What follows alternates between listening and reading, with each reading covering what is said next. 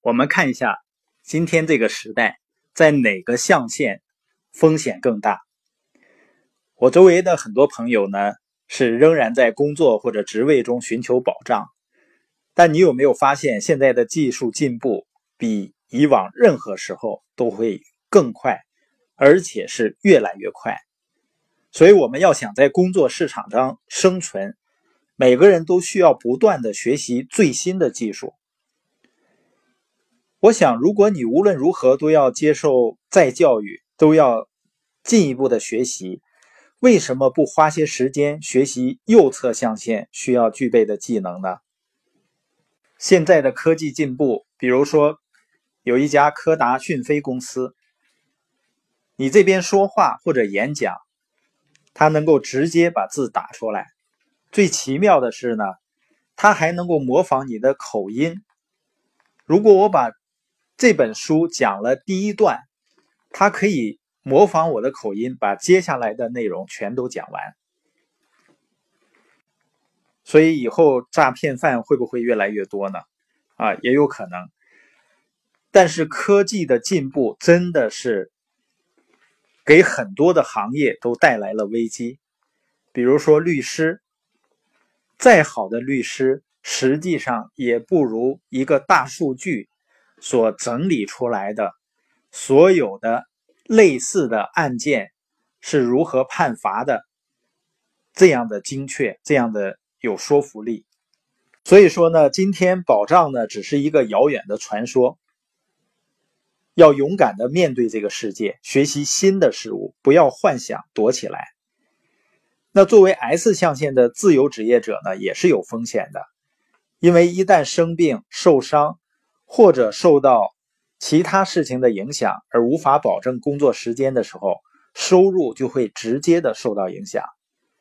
那随着年龄的增长呢，越来越多的自由职业者都因辛苦的工作而使体力、精力和情感大量的消耗。一个人忍受的疲劳越多，他就越觉得不安全，发生意外的可能性也越大。那实际上，右侧象限的生活更安全。比如，如果你拥有一个稳定的系统，你就能以越来越少的工作挣越来越多的钱。你实际上并不需要一份工作，也不需要担心失去工作，也不需要量入为出。你不仅仅不用量入为出，还可以增加你的财富。要挣更多的钱呢？你只需要扩展你的系统。和去发展更多的人就可以了。高层次的投资者呢，不用关心市场运行的好坏，因为他们在这两种情况下都能够运用他们的知识挣到钱。至于赔钱的问题呢，职业投资人很少用他们自己的钱去冒险，可是仍能获得最高的回报。相反呢，正是那些不懂投资的人在冒险，并获得最少的回报。所以说呢，所有的风险都在左侧象限。为什么左象限的风险更大呢？富爸爸说，如果你读不懂数字，你就不得不听从别人的建议。比如在购买房子的时候，人们就盲目的接受银行经理的建议，认为他的房子是一项资产。事实上呢，大部分左侧象限的人不需要对财务数字多么精通。但是，如果你想在右象限成功，就要让数字成为你的眼睛。数字能让你看到大部分人看不到的东西。读懂数字，弄清财务系统和企业系统，能让你看到一般人看不到的东西。拥有财务视觉能降低你的风险。相反呢，财务弱势会增加你的风险。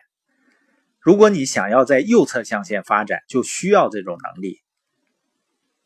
实际上呢，用文字进行思考的左侧象限的人，如果想在右象限，尤其是 I 象限获得成功，就必须学会用数字，而不是用文字来思考。试图成为投资者，却依然保持旧有的思维模式，是非常有风险的。富爸爸说呢，如果人们对 E 或 S 象限的工作感到满意。那么他们在学校里学到的那些数字知识就已经够用了。但是如果他们想到右侧象限，了解财务数字和财务系统至关重要。另外呢，如果你想创办一家小企业，你也不需要掌握数字。但是如果你想建立一个全世界范围的大企业，那么数字意味着一切。富爸爸说呢，如果你想在右象限获得成功，那么涉及到钱的时候，你必须知道事实和建议之间的区别。你不能盲目听从左象限的人的建议，你必须清楚你的数字，必须要了解事实，而数字会告诉你事实。